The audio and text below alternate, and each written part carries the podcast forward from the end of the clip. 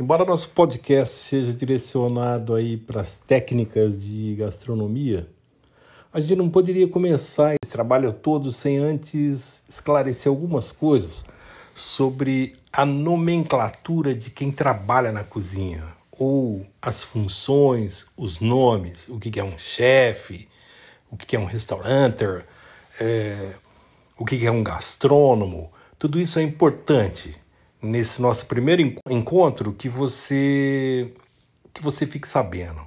Então, vamos tentar entender qual a diferença dessas principais funções agora.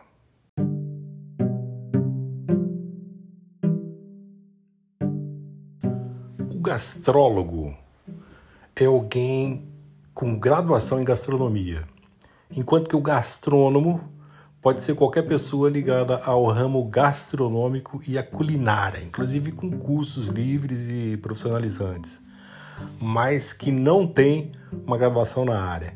Então fica fácil entender. Gastrólogo é o cara que se formou na faculdade de gastronomia, gastrônomo é o cara que gosta muito de gastronomia, que tem cursos e tal, mas que não tem uma graduação. O restauranter é, o, é a pessoa que abre e gerencia profissionalmente um restaurante é aquele, aquele profissional altamente capacitado que, que domina todos os aspectos do negócio. É um cara que entende também de comida, entende de gastronomia, entende também de negócio, de business. Mas afinal, você sabe o que faz um, um gastrônomo? Quando o cara sai da faculdade, o gastrólogo no caso, né? É, esse profissional encontra muito mais do que uma cozinha de um restaurante como opção única para ele trabalhar. Nem todo mundo sabe, mas a área é, ela é muito grande, ela é diversa, ela é fragmentada, ela oferece opções para todo tipo de perfil de profissional. É, dentro da própria função de chefe de cozinha, tem muitas subdivisões.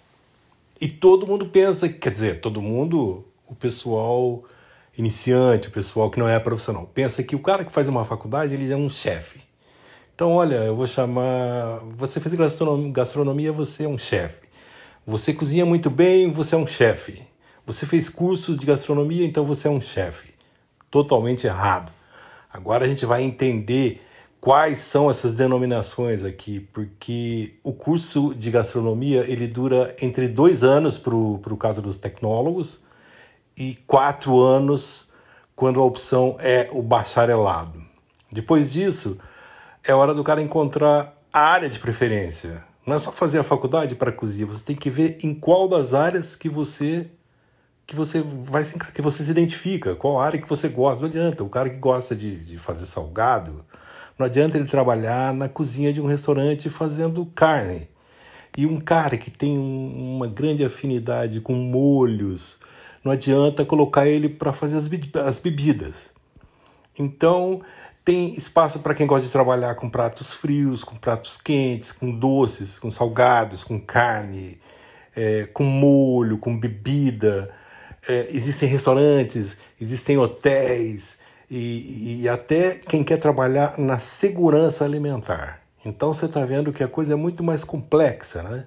Para ajudar a você entender melhor isso tudo, eu tenho aqui uma, uma, uma divisão bem legal de cada, de, cada, de cada função dessa e nós vamos falar um pouquinho rapidamente de cada uma delas para você entender. Essa é a função do nosso episódio de hoje, para que você entenda tudo isso. Quando eu disser para você é um patissier, é um, um padeiro, é um açougueiro, você vai saber do que, que a gente está falando.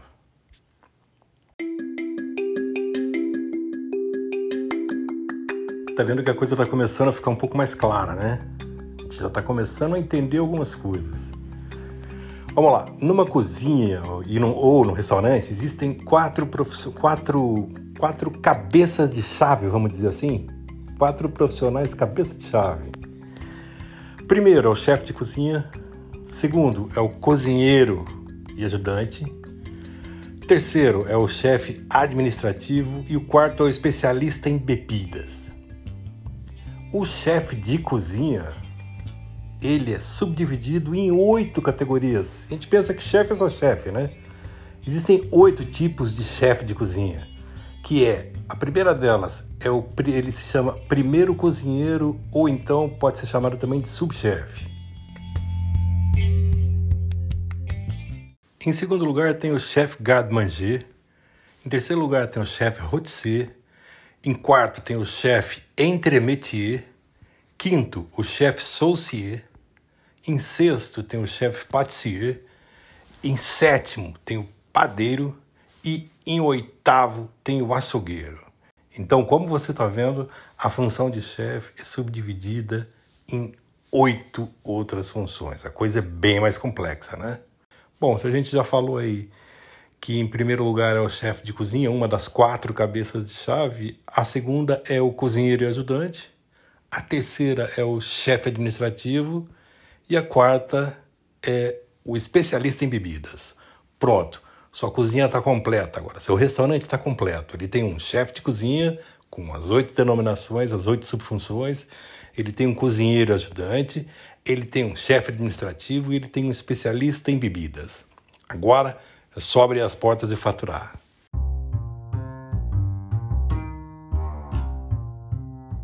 Está vendo como a coisa está ficando extremamente interessante, né?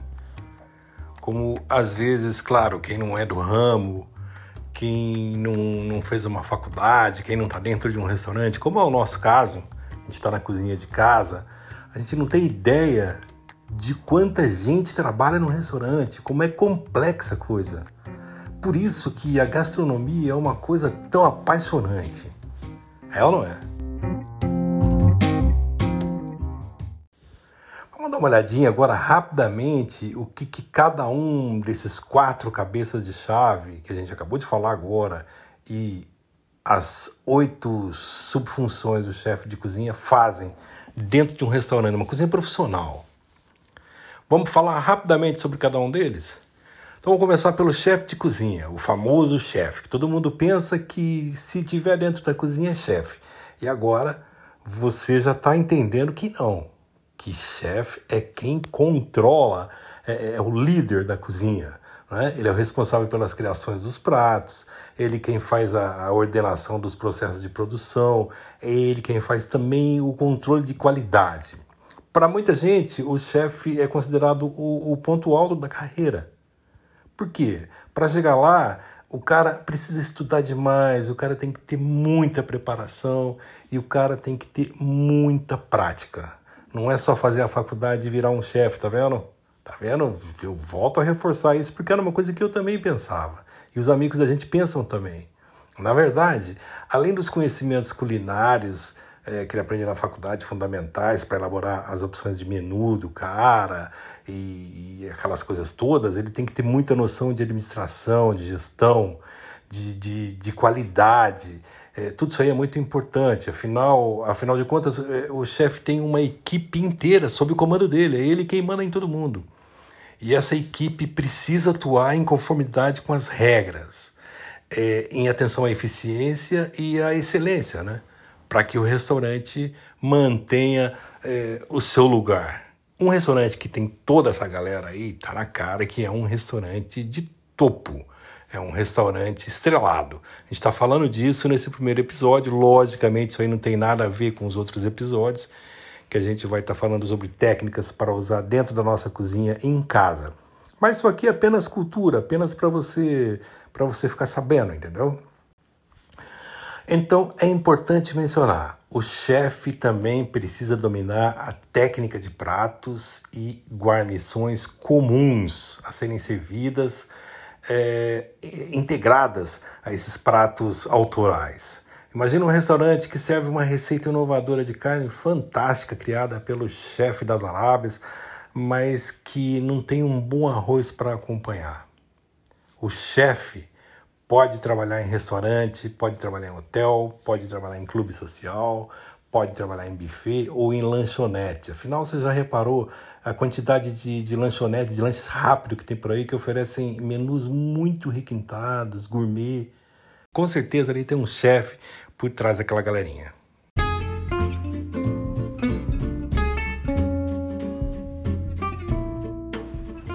Bom, seguindo a nossa relação aí de chefes, então, o primeiro é o, o chefe de cozinha. O segundo é o primeiro cozinheiro subchefe, que dependendo do tamanho dessa cozinha, da dimensão do restaurante, é esse cara quem vai fazer a ponte de ligação do criador da receita com a equipe de cozinha. Quem é a equipe de cozinha? Garde-manger é o responsável pela, pela elaboração dos pratos frios. É o cara que faz as saladas, que faz os molhos, é, que faz as carnes e Tem o chefe rôtissier, que é quem faz as carnes assadas, as cozidas, as fritas. Essas são as, a, a matéria-prima do chefe rôtissier, que, que precisa dominar as características das proteínas, as suas técnicas de cocção, é, o ponto de cada prato. Engraçado que rôtissier a gente a gente ouvia de criança que rotisserie era lugar de vender massas e na verdade um chefe rotisserie ele mexe com as carnes, com as com as carnes cozidas, as carnes assadas, o ponto das carnes. Engraçado como a gente imagina as coisas equivocadamente, né? E tem outro profissional que faz parte dessa equipe também, que é o chefe entremetier, que ele cuida do quê? Das guarnições quentes, como o arroz, os omeletes, as sopas, é o cara que faz as leguminosas, cuida de toda essa parte aí. Já o, o, o chefe aí é fácil de entender por, por associação. Saucier vem de sauce. Sauce em francês ou em inglês é salsa. Então é o cara que trabalha com os molhos, com os ensopados, é, com todos os pratos aí desse tipo. Por último, tem o chefe pâtissier, que obviamente você já sabe, isso aí tá fácil da gente entender. É, uma, é o cara que não trabalha ali na cozinha tradicional da refeição. Ele está na parte responsável pelas sobremesas. É ele quem produz os doces, chocolates, sorvetes, as caldas, enfim, todas as opções é, para depois da refeição. Tem o padeiro, que é o cara que, que cuida é, dessa parte de elaborar a receita de pães, de bolos, ele quem faz as massas, ele quem faz os cookies, dos mais diversos sabores, né? utilizando a farinha e o fermento certo para chegar no ponto exato. Parece que é uma coisa fácil, mas não é tão fácil não. Esses caras têm que ter muita técnica. Por último, vem o açougueiro, que a gente também tem uma ideia meio equivocada. O açougueiro que nos atende nos supermercados ou no próprio açougue é um cara que vai lá, corta a nossa carne e pronto, entrega. O açougueiro de um restaurante, ele tem uma função quase como essa. O açougueiro de um restaurante já é diferente. Ele tem que ter um baita conhecimento das características físicas dos animais para saber qual é, qual é a carne e qual é o corte mais apropriado para cada tipo de prato. Então não é um cara que vai lá simplesmente e corta a carne para cada prato, ele sabe qual é a carne que vai ficar melhor e qual é o tipo de corte.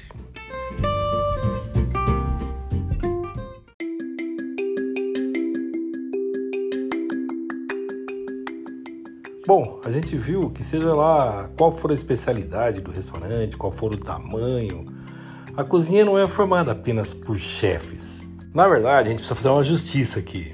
Os cozinheiros e os ajudantes são eles quem, afinal de contas, colocam a mão na massa. Geralmente, esses profissionais começam é, com funções de ajudante, que é cortar os alimentos, preparar os utensílios, é, eles quem lavam os pratos e talheres, usados no preparo, obviamente, né? não no restaurante. São eles que alcançam os itens necessários, enfim, é, que prestam todo aquele apoio para o trabalho pesado. Já com um tempo de carreira, é, esses ajudantes passam a ser cozinheiros, que é, na verdade, quem executa os pratos de fato. São eles quem comandam os fogões, quem controlam as fases de preparação, quem, quem realizam as misturas, enfim, são os cozinheiros e ajudantes quem fazem o prato acontecer.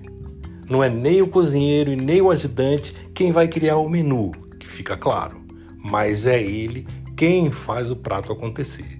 Então, sempre teve ali um certo, um certo preconceito contra a palavra cozinheiro, achando que um chefe está é, muito acima. Ele está muito acima hierarquicamente, porém não em termos de capacidade e de importância dentro de uma cozinha.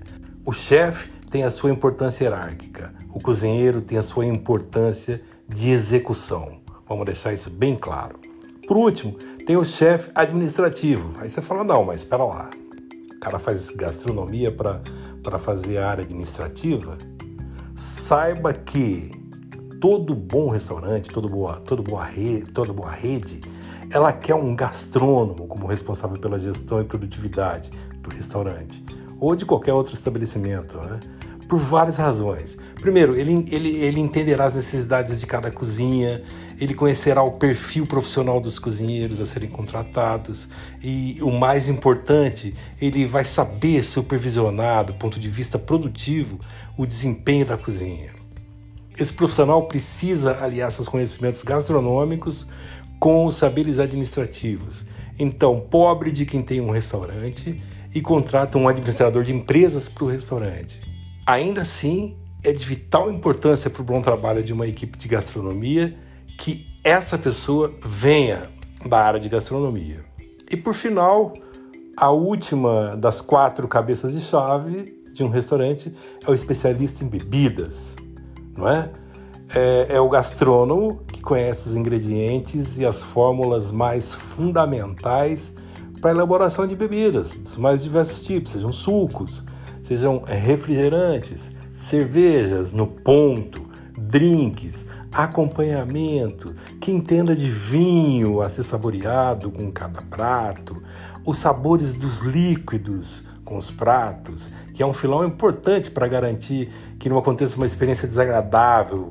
É, é o cara que faz, que harmoniza os gostos, né? Então, a carreira do gastrônomo ainda contempla funções como consultorias, auxiliando eventos em outras iniciativas que, que precisam do auxílio para criar, criar e desenvolver um cardápio, é, ou ainda para interagir equipe de segurança alimentar, é, emprestando os seus conhecimentos de gastrônomo na preparação dos alimentos que garante uma produção segura e sem risco de contaminação.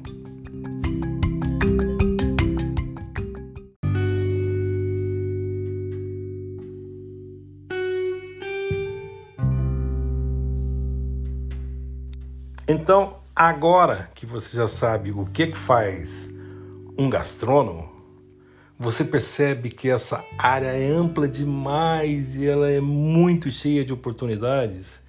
E o quanto a gente imagina que um chefe é um cara que sabe fazer um risoto maravilhoso, que é apenas um cara que faz uma carne estupidamente linda e deliciosa.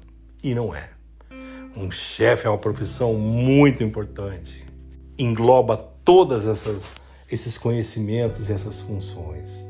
Bacana demais, né?